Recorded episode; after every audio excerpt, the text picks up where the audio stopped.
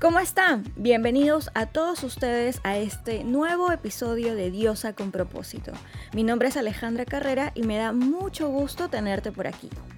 Si hablamos de emociones o sentimientos, el saber expresarlas o tan solo expresarlas no ha sido tarea sencilla para muchos de nosotros. Ahora imagínate a un hombre decir lo que siente así, sin mucho problema. Nos resulta un poco complicado imaginarlo, ¿verdad? ¿Será realmente que no saben cómo expresar lo que sienten o es porque no tienen un apoyo emocional con el cual puedan sentirse aliviados? ¿Creen que ellos solos pueden resolver sus problemas o quizás creen que el problema se resolverá rápido? No lo sé. Bien, de todo esto y mucho más conversé con mi gran amigo Fernando Gil. Fer fue uno de mis profesores cuando estudié la certificación de coaching neurolingüístico es director comercial de Jamming, escuela de coaching y consultoría en talento humano, creador del método del ser y autor del libro Ser Feliz, donde habla de los principios elementales para vivir a plenitud. No me cabe duda que Fer es un agente de cambio, ayudando a muchas personas a despertar y a encontrar eso que los motiva. Me encanta porque Fer tiene una manera de decir las cosas tan simple y directa que estoy segura que esta conversación va a despejar muchas dudas. Por eso los invito a que pasen por su página en Facebook, lo encuentran como Fernando Gil Coach. Allí van a encontrar información valiosa que te ayuda a alcanzar resultados extraordinarios. Y si quieres, lo puedes seguir o contactarte con él mediante su cuenta de Instagram arroba fernimotion o escríbele a su correo electrónico fernando.gil arroba yamin.p. Y bueno, así como te invito a que pases por el Instagram de Fernando, te invito también a que pases por mi cuenta, arroba diosa con propósito, donde comparto material en relación al podcast y recomendaciones para todos los que estamos buscando construir relaciones sanas, llenas de amor y verdad. También los invito a que pasen por mi canal de YouTube, estoy como Alejandra Carrera, y allí se suscriban para estar en contacto semana tras semana con muchos más videos súper útiles referentes a cómo nos relacionamos. La confianza y la paternidad juegan un papel muy importante a la hora en que ellos puedan expresar libremente lo que sienten. Sinceramente me emociona mucho saber que van a escuchar este episodio porque muy probablemente te dará mayor contexto para entender un poquitito más al hombre y sus emociones. Así que disfrútenlo aquí en Diosa con propósito. ¿Cómo están todos? Bienvenidos, bienvenidas, bienvenidos. Estoy con un invitado supremamente especial para mí. Ha sido mi profesor de coaching neurolingüístico. Esto, estamos aquí con Fernando Gil. Muchísimas gracias, Fer, por aceptar esta invitación y en esta entrevista que va a estar muy buena, no me cabe duda. Muchas gracias, Ale. Feliz de estar acá compartiendo, aprendiendo este, y conociendo nuevas, nuevas cosas, nuevas personas. gracias, Fer. Eh, este tema lo quería tocar contigo porque, bueno, mm, personalmente me pareces la persona idónea para hablarlo. Y pues es un tema no reciente, sino ya que viene desde mucho tiempo atrás. Y se trata sobre el tema de la afectividad masculina. Porque a los hombres les cuesta, no a todos, ¿no? No vamos a en, en generalizar, pero sí a la mayoría les cuesta de repente expresar lo que sienten, decir lo que sienten y también les cuesta tener un apoyo emocional. Bien, cuando yo realicé una pequeña encuesta en mi Instagram y pues la mayoría de ellos respondió que efectivamente les cuesta tener un apoyo emocional y piensan, dentro de la serie de opciones que les di, eh, piensan que se puede, ellos piensan que pueden solucionar en corto tiempo el problema que tienen. Por eso quizá no lo comentan, por eso quizá de repente no buscan ayuda, porque piensan que ellos pueden solucionarlo solos. Pero quizá evaluando un poco más el tema, entrando más a profundidad, como nos gusta hacerlo, puede ser, ¿tú crees que este tema de, de no expresarlo tiene que ver con la vulnerabilidad y el hecho de sentirse quizá más atacable, por decirlo, emocionalmente? Eh, bueno, este tema es como para 15 días de conversación. Eh, y espero no irme muy académico en alguna de las respuestas, pero creo que en algunas respuestas pues habrá que irse un poco académico para entender cómo funcionamos las, los seres humanos y después cómo funcionamos los, los hombres. entonces yo creo que sí, creo que el tema de la vulnerabilidad es una de las causantes de este tema distinto al tema emocional, pero creo que hay muchos otros temas que no, que no son conscientes. O sea, yo no estoy, yo estoy casi seguro que un hombre no pasa por su cabeza eh, a nivel consciente, no voy a pedir ayuda, porque no solamente pasa por lo emocional, a nivel pedir ayuda emocional, soporte emocional, sino pasa por pedir ayuda en general. Correcto. Eh, entonces no está pensando, no voy a pedir ayuda o no voy a expresar mis emociones porque me siento vulnerable. Creo que es algo que se activa en piloto automático, sobre todo por todo lo que nos ha tocado vivir como seres humanos y como hombres a lo largo de la historia. Como sociedad. Como sociedad y como persona masculina. Quiero ponerme en el tema de, género de hombre, mujer, masculino, femenino. Este, pero justo antes de empezar la entrevista me metí a, Google y puse Homo sapiens, ¿no? Entonces Homo sapiens, que ya no sé si somos eso, probablemente somos otra cosa, 200.000 años. Y yo me pregunto si hace 2.000 años había la pregunta siquiera de por qué los hombres les costaba expresarse emocionalmente. Me pregunto si hace 100 años se hacían esa pregunta. Entonces, como es algo súper novedoso, ¿no? O sea, es algo muy reciente, y que va a implicar pues toda una transición, un proceso de cambio gigante. Sin embargo, como tenemos mucha información ahora, es evidente, ¿no? Este, unas personas expresan más fácilmente las emociones, las otras personas nulos para otras personas todo el rato piden ayuda, otras personas jamás piden ayuda. Y en cosas tan simples como estoy en una ciudad nueva que no conozco, la mujer dice, baja la ventana y pregúntale a esa persona y el hombre dice, no, la casa mi mapa, mi Waze, o sea, prefiero resolver esto tan tonto yo solo que pedir una ayuda simple, ¿no? Y yendo un, poquito más adentro, aparte de, que somos, funcionamos de manera distinta, puede ser también que haya cierto temor o cierta desconfianza al, al, decir, ok, si yo me muestro, en el caso del hombre, si yo me muestro o tengo todo este mar de emociones o quiero expresar todo este mar de emociones, no me van a ver como lo que quiero que me vean, sino que se van a sentir en pocas palabras como que desnudo y eso les aterra y eso no va a generar no solamente desconfianza en ellos mismos, sino que es la imagen que va a, a, mostrar, porque déjame decirte, exacto, y déjame decirte también que no solamente los hombres no están del 100% preparados para mostrarse tal cual son, sino que las mujeres, nosotras también lo que eh, en algún momento o en, eh, o en, ciertos casos lo enfrascamos, ¿no? Que, ¿Qué pasa que un hombre me muestra mucho este tema sentimental? O sea, hasta voy a dudar cuán masculino sea. Entonces, no solamente es un tema de, de ellos, sino también creo que un poco de nosotras.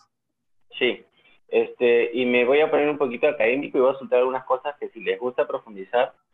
Hay un, hay un libro que se llama Las cinco disfunciones de los equipos de alto rendimiento, de Patrick okay. Eh, y que tiene una pirámide de cinco pisos y se usa mucho para trabajo en equipo. Cuando yo la vi dije, esto es desarrollo personal, esto es coaching, esto no es equipo, esto es, no es equipo, empresa, es persona. Y dice que eh, los equipos tienen ciertos problemas cuando no cumplen con ciertos niveles. Y cuando yo miro equipo, no solamente estoy pensando en una organización, en un área de ventas o lo que sea, hombre o mujer, siendo pareja son equipo. ¿Sí? Y también es equipo tú con tus vocecitas internas. ¿no? Como si fueran dos cosas distintas, porque tu cuerpo quiere actuar de una manera, y ese es un lado del equipo, y tu parte interna como que te frena o te, te lleva hacia otros lados. Entonces, una persona, desde la definición que acabo de dar de equipo, es un equipo por sí solo, es un sistema por sí solo. Entonces dice, los equipos no tienen buenos resultados, en primer lugar, porque no hay este, confianza. ¿Sí? Y la confianza lleva comunicación. Entonces, comunicar ya, ya es lo que tú me estás diciendo. ¿Por qué les cuesta comunicar sus emociones? ¿Cómo se sienten? ¿Cómo piensan? Y eso probablemente está causado porque no hay un nivel de confianza dos niveles de confianza. Uno, si yo le cuento esto a alguien, no confío en que la otra persona va a usar esa información de manera correcta y me podría hacer daño. Ok. Y la otra es, no confío lo suficiente en mí mismo como para soltar esto, ¿sí? Porque no estoy 100% seguro de mí mismo. Y entonces ese miedo de entregarse, de abrirse un espacio de vulnerabilidad, que es lo que tú has dicho, es totalmente lógico y secuencial, ¿no? Si yo no quiero exponerme, eso, hace, eso genera desconfianza. Y si genera desconfianza, no me comunico. Y ahí tienen los tres puntos amarrados, ¿no? Y tiene que ver con cómo yo interactúo hacia afuera, pero también con el mundo y las creencias que están ahí afuera que de alguna manera me pueden golpear. ¿A quién tú le comunicas las cosas? Las personas en las que confías. Suele ser familia, suele ser amigos, suele ser personas más cercanas, pero eso va a depender del nivel de importancia que tú le des a lo que estés sintiendo. Entonces eso, en, la medida que empezamos a confiar a ciegas eh, entre nosotros como seres humanos, como parejas, como, como grupos, vamos a poder crecer en este espacio de expresarnos mejor y compartir más cosas. Pero ¿de qué mundo vinimos? Venimos de un mundo donde, tú que conoces más el Perú, llegaron los españoles y le dijeron a, no me acuerdo si fue Tupac Amaru o Atahualpa, le dijeron, si tú nos das un, un, un, cuarto de oro hasta donde llegue mi mano, no te mato. Atahualpa, Atahualpa. ¿Y qué hicieron los españoles? lo mataron, ¿no? Entonces, es, hemos crecido en un mundo y hemos evolucionado en un mundo de la desconfianza donde yo gano, tú pierdes, y seguimos mucho así en los negocios, cliente-proveedor, ¿no? Hombre-mujer, cita, te saco a bailar en una discoteca, eh, por todos lados, ¿no? ¿De qué manera la otra persona se quiere aprovechar de mí? Por lo tanto, yo voy a ser más vivo y me voy a aprovechar del otro. Oye, el mismo gobierno. Rompe confianza. ¿Mismo gobierno? El mismo gobierno. Sin que, sin entrar a política, el mismo gobierno. Gobierno, cuando vas al doctor, dices, ¿me estarás dando los, la receta que necesito? ¿Por qué tengo que pagar tanto en medicina? Exacto. Entonces, estamos en un mundo de desconfianza generalizado y ahí entra la parte de el rol de la mujer y el rol del hombre, no el de hoy, porque el de hoy es nuevecito, sino el rol de hace 150 mil años que habitó en la Tierra durante 150 mil años. Entonces no es tan fácil cambiar el hábito así nomás. Yo creo que soy una persona bastante de buscar igualdad y con mi novia ni siquiera lo hemos conversado, pero ella se encarga mucho más de las cosas del hogar que yo. Sin embargo, yo soy una persona que no me gusta eso. O sea, si yo usé un plato y lo dejé ahí y no lo limpié, tú no lo toques. O sea, esa es mi responsabilidad, primera regla. Y después cuando yo hago, porque hago un montón de cosas, limpio, tiendo la cama, cocino, si no me gusta cocinar, pido comida, o sea. y, ella me agradece. Y el otro día entramos en una discusión, le dije, ¿por qué me dices gracias? O sea, no tienes nada que agradecerme, sino cada vez que yo haga algo y tú hagas algo, tenemos que agradecernos. No, mejor que el gracias sea tácito, que cada uno haga, sea responsable de, sus propios roles, ¿no? Pero se requiere un nivel de conciencia interesante, ¿no? Y de autoconocimiento y de... Eso es, lo que, eso es lo que yo te quiero preguntar, o sea, ¿qué tan, qué tan beneficioso, y que vamos, vamos a ponernos en ambos casos, qué tan beneficioso y qué tan no tan beneficioso es el hecho que para un hombre eh, encuentre ese equilibrio, encuentre eh, mm, esas ganas de repente de, poder expresarse, de, decir lo que le afecta. Puede sonar como que muy obvio, pero de repente para algunas personas no lo ven así, ¿no? piensan que, que, ay no, pues si yo no digo las cosas no pasa nada, total, es mi problema. Total, eh, eso, es, algo mío y no tienen por qué a los demás afectar. Si no digo nada, no pasa nada. Pero cuán beneficioso y cuán no es hacer eso. Hay un principio de la programación neurolingüística que estudia muchísimo los temas de comunicación y las emociones, que dice, eh, no existe la no comunicación. O sea, todo lo que hacemos o dejamos de hacer comunica. Exacto. Por lo tanto, el elegir no decirlo o el no decirlo sin elegirlo, igual está diciendo algo. Es una acción. Entonces, es una acción. Entonces, igual va a generar un resultado. Entonces, al yo no comunicarme, tengo una persona diciéndome por qué no te comunicas. Ese es el resultado que yo quiero. Si ese no es el resultado que yo quiero, entonces tengo que hacer algo distinto para obtener un resultado distinto. Es puro coaching. este, pero creer que, que, creer que no estoy comunicando algo es mentira porque siempre se está comunicando. Y cuanto más intuitiva sea la otra persona, y las mujeres son bastante más intuitivas que los hombres, por naturaleza, pues se dan cuenta que hay cosas que no cambian, ¿no? Pero ahí también ya se empieza a pasar la bola hacia el otro lado. Porque si la mujer intuitiva se da cuenta que algo no está pasando, ahora es, yo tengo la fuerza para poner eso sobre la mesa y decir, te sientas acá, mi intuición me dice que algo está pasando y no te paras hasta que esto se resuelva, hasta que me digas qué está pasando. ¿sí? Este, y entonces estamos en un ping-pong. Yo no te digo, yo creo que no me estás diciendo, pero tampoco te exijo que me digas. Entonces, para mí el pilar fundamental de todo esto es autoestima.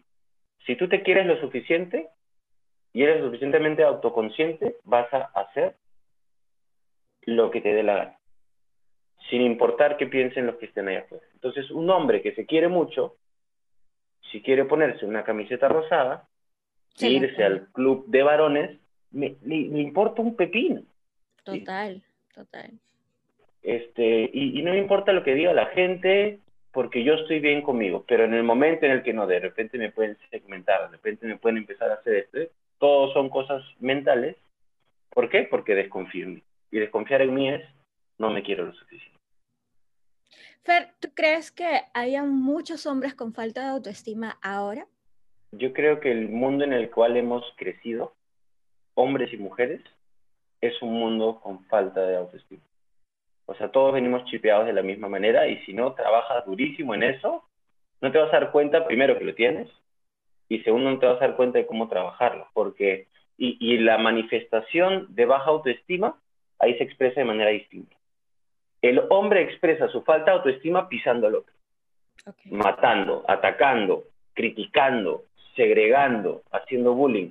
La mujer manifiesta su falta de autoestima de una manera mucho más sumisa, de una manera mucho más lo que tú digas, ¿no? Este, y de ahí tienes las cosas, los que rompen el esquema. Entonces las mujeres súper feministas como que se vuelven así súper agresivas y quieren matar a todos los hombres, ¿no?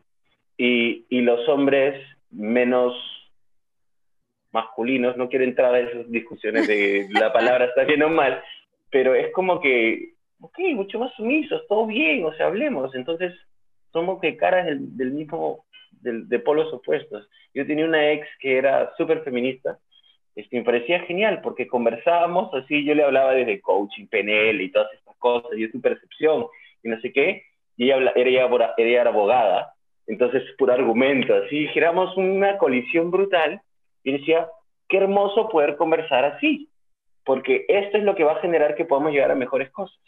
Yo lo hablaba muy mental, y ella así como el corazón que quería golpear y todo, ¿no? Entonces súper emocional y decía, pero qué cool, o sea, estas son las conversaciones que se necesitan porque ambos tenemos razón y ambos no la tenemos, entonces que se abra la conversación. Claro. Pero no se ve muchas veces bien, ¿no? Entonces, un hombre defendiendo el feminismo, ¿qué van a decir el resto de hombres? Joder, el resto de hombres. Total, claro. interesa. Ahora, algo que también, al menos eh, para mí, es, lo que percibo, es también por lo que he estudiado, y hay el caso siguiente, ¿no? Que la ausencia, vamos a hablar específicamente, la ausencia de un padre cariñoso, ojo, la ausencia de un padre cariñoso, considero que es un modelo afectivo, ¿sí? Es un modelo afectivo para el hombre no, Ale, porque ya sea amigos, ya sea familia, ya sea este, clientes también me han dicho, no, Ale, pero mira, mi papá ha actuado de esa manera y el hecho de que él haya actuado de esa manera no quiere decir que yo también haya actuado de esta manera o lo haga. Ok. Su papá no estuvo presente, o el padre, ¿no? El padre no estuvo presente, eh, padres separados, que también afecta, y mucho. Eh, para colmo, si hablamos de generaciones pasadas o anteriores, tú sabes que este tema, y sí le voy a poner nombre, el tema del machismo está muy, muy, muy arraigado. Entonces, el hecho de no tener una presencia tanto física como emocional, por supuesto que afecta. Obviamente que uno lo quiere, lo, lo interioriza quizá de una manera distinta y quiere hacer las cosas distintas, bien por ellos, pero sí afecta. Entonces, mi pregunta es, ¿tú crees que, el afecto de un, mejor dicho, que un padre cariñoso o no cariñoso eh, con tus argumentos afecta por el lado del hombre que, no pueda también expresar eso que siente de no, no tener un apoyo, no buscar un apoyo eh, cuando tengo un problema? O sea, yo ahí sí, si hubiera alguien que dice lo opuesto a lo que yo digo, me encantaría poder debatir con esa persona. O sea, sería ingenuo e ilógico, hasta, hasta tonto, pensar que lo que hizo tu papá o dejó de hacer tu papá no te afecta. Total. Sí, o sea, es, ilógico. Y yo se lo puedo argumentar neurológicamente, que el proceso de mielinización del cerebro y cómo tu conciencia se va generando entre los 0 y los 3 años y los 6 y los 7 años. O sea, es ilógico. Y, y yo he visto, en base a compartir con miles de personas, pero literalmente miles, o sea, 15 mil, 30 mil personas, tú tienes dos maneras de ser la persona que eres. Solamente tienes dos maneras. O haciendo cosas igual que tu papá y que tu mamá, o haciendo cosas justo opuesto. Entrar a una zona de gris casi no pasa. Si mi papá era agresivo, o yo soy agresivo, o me vuelvo totalmente antiagresividad. ¿Ya? Pero el momento en el que defiendo la antiagresividad de manera agresiva, ¿qué estoy haciendo? Volviéndome agresivo otra vez. Total, sí. ¿Sí? Entonces, a mi mamá fueron muy agresivas con ella cuando era joven. Y ella por eso, se, como que tiene una creencia metida de que todos los seres humanos son malos porque hacen mal a otros seres humanos. Entonces ella como persona es bastante sumisa. Pero cuando tú, tú pones que vas a ir a una corrida de toros, se le sale, pero el demonio en sí, o sea, un nivel de agresividad brutal. Y si yo te dijera, mamá, tienes dos opciones, solo tienes dos opciones. Vamos a agarrar todo el reino animal y lo vamos a meter en un camión. Vamos a agarrar todo el reino animal y vamos a meter todos los seres humanos y lo vamos a meter en otro camión y tienes que prenderle fuego a uno de los dos. De todas maneras le prende fuego al camión de los seres humanos. O sea, igual de agresiva, ¿sí? Claro. Este, entonces es eso. O sea, no tengo manera, por, por cerebro, por cómo funcionamos los seres humanos, de discernir y llegar a un punto de equilibrio. O soy igual o soy opuesto. Y la lucha es cómo hago para salirme de esos extremos. Entonces, un papá no cariñoso va a generar dos cosas. Un, hijo frío y no cariñoso, o un hijo que dice, yo no le deseo esto a nadie. Lo que a mí me tocó vivir, no se lo deseo a nadie. Por lo tanto, yo voy a ser un dador de amor. ¿Y qué sucede? Da demasiado amor a veces. Y un hijo que recibe demasiado amor va a tener dos opciones. Uno, volverse un hijo que da demasiado amor a los demás, volverse un hijo que dice, yo esto no se lo deseo a nadie. Así que acá, fríos. Y simplemente se va replicando y replicando y replicando y replicando y replicando. ¿Y qué se puede hacer en ese caso? Porque, por ejemplo, no solamente con el tema de expresar eh, emociones, sino también, por ejemplo, alcoholismo. Mi papá era alcohólico, que no sé qué. Eh, infidelidad. Mi papá estuvo con tantas parejas, engañó a mi mamá a la edad de 10, 11, o sea, donde tú requieres quizá la imagen de tu papá. Entonces, ¿qué pasa también? ¿Pasa lo mismo con, con esas situaciones? pasa exactamente lo mismo, exactamente lo mismo. Este, y, y el pilar para poder trabajar esas cosas es empezar a trabajarlo, ¿no? O sea, no es como que, bueno, así es, no. O sea, ¿cuántas veces un hijo se ha puesto a pensar cuáles de los hábitos del papá sí quiere tener y cuáles no? Hacer una lista, ponerles notas, jerarquizarlos, generar planes de acción, hacerle seguimiento y resolverlos. Nunca. ¿Cuánto realmente estoy dispuesto a querer a mi pareja? ¿Cuáles son los límites? ¿Cuáles son mis no negociables? Voy a hacer una lista, lo voy a conversar, vamos a llegar a acuerdos, vamos a hacer planes de acción, vamos a hacer seguimiento.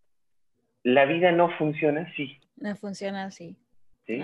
Funciona en se derramó la gota del vaso y me meto un bronco. Y de ahí estamos más o menos bien otra vez. Y de ahí se derramó la gota del otro, del, del vaso del otro, y nos generamos un bronco. Y, entonces como que no le damos la suficiente importancia a pensar estas cosas, que es lo que hacemos en el mundo del coaching. Pero es como que, wow, me transformó. No hemos hecho nada. Es lo, hagas todos los días en tu trabajo. Todos los días lo haces en tu trabajo, pero no lo haces contigo.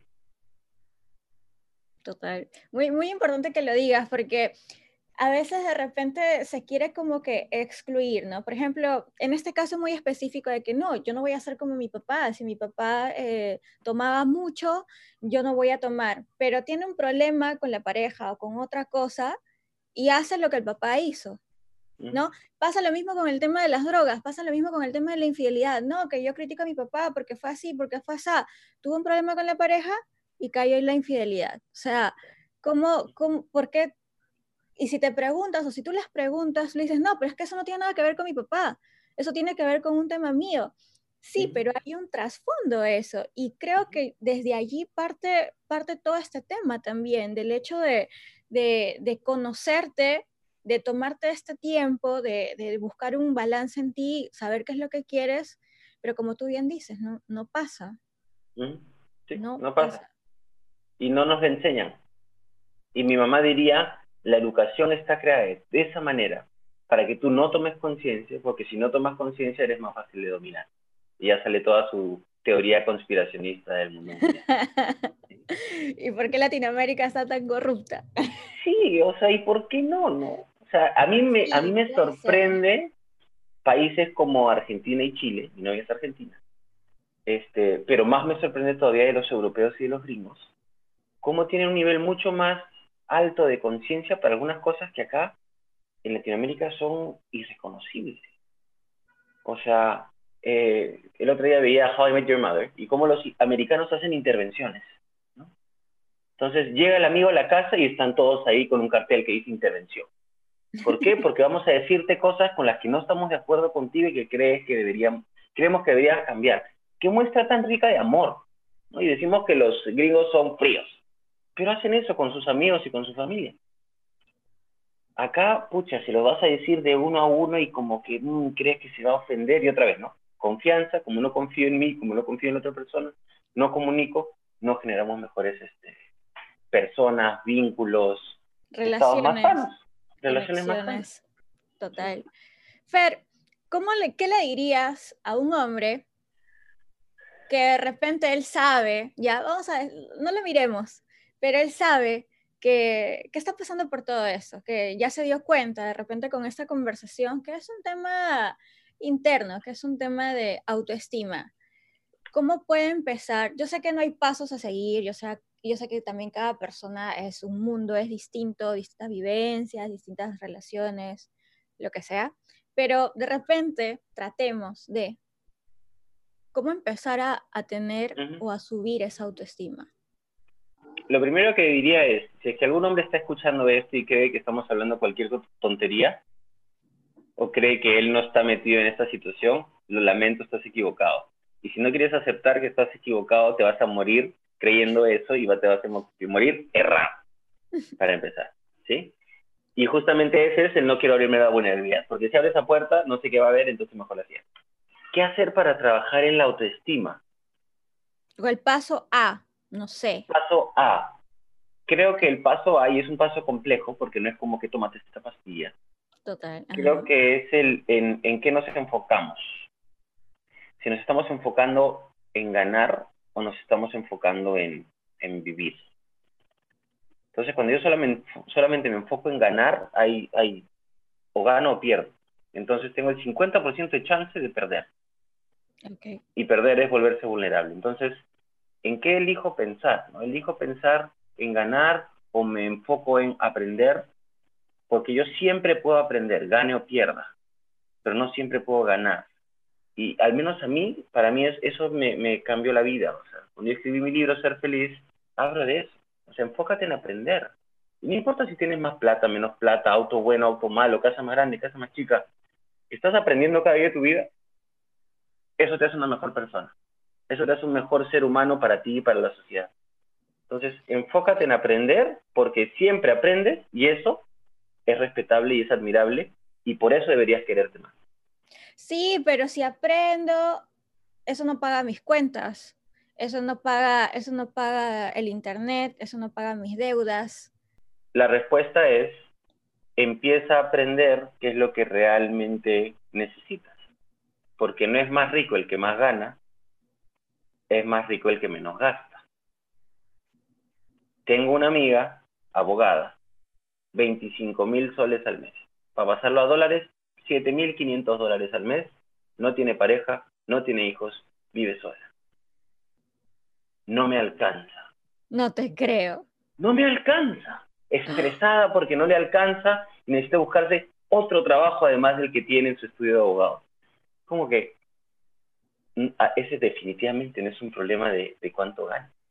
O sea, ¿qué clase de mundo te has tenido que armar que es tan caro por tu falta de cosas internas bien puestas, o tu necesidad de tener cosas externas para satisfacer algo interno, que hace que tu mundo sea de ese precio, ¿no? A mí me das una lata de atún, yo sobrevivo tres días. dos, dos, ¿Sí? dos. Dos latas de atún. Pero es eso, o sea, ¿dónde está tu, te has puesto a pensar cuánto es lo que realmente te gustaría que cueste tu vida? y después tu capacidad va a ser que ganes todo lo que quieras, pero cuando tienes esta capacidad, este dinero acá no sabes qué hacer con él. Porque no necesitas gastar más. ¿Sí?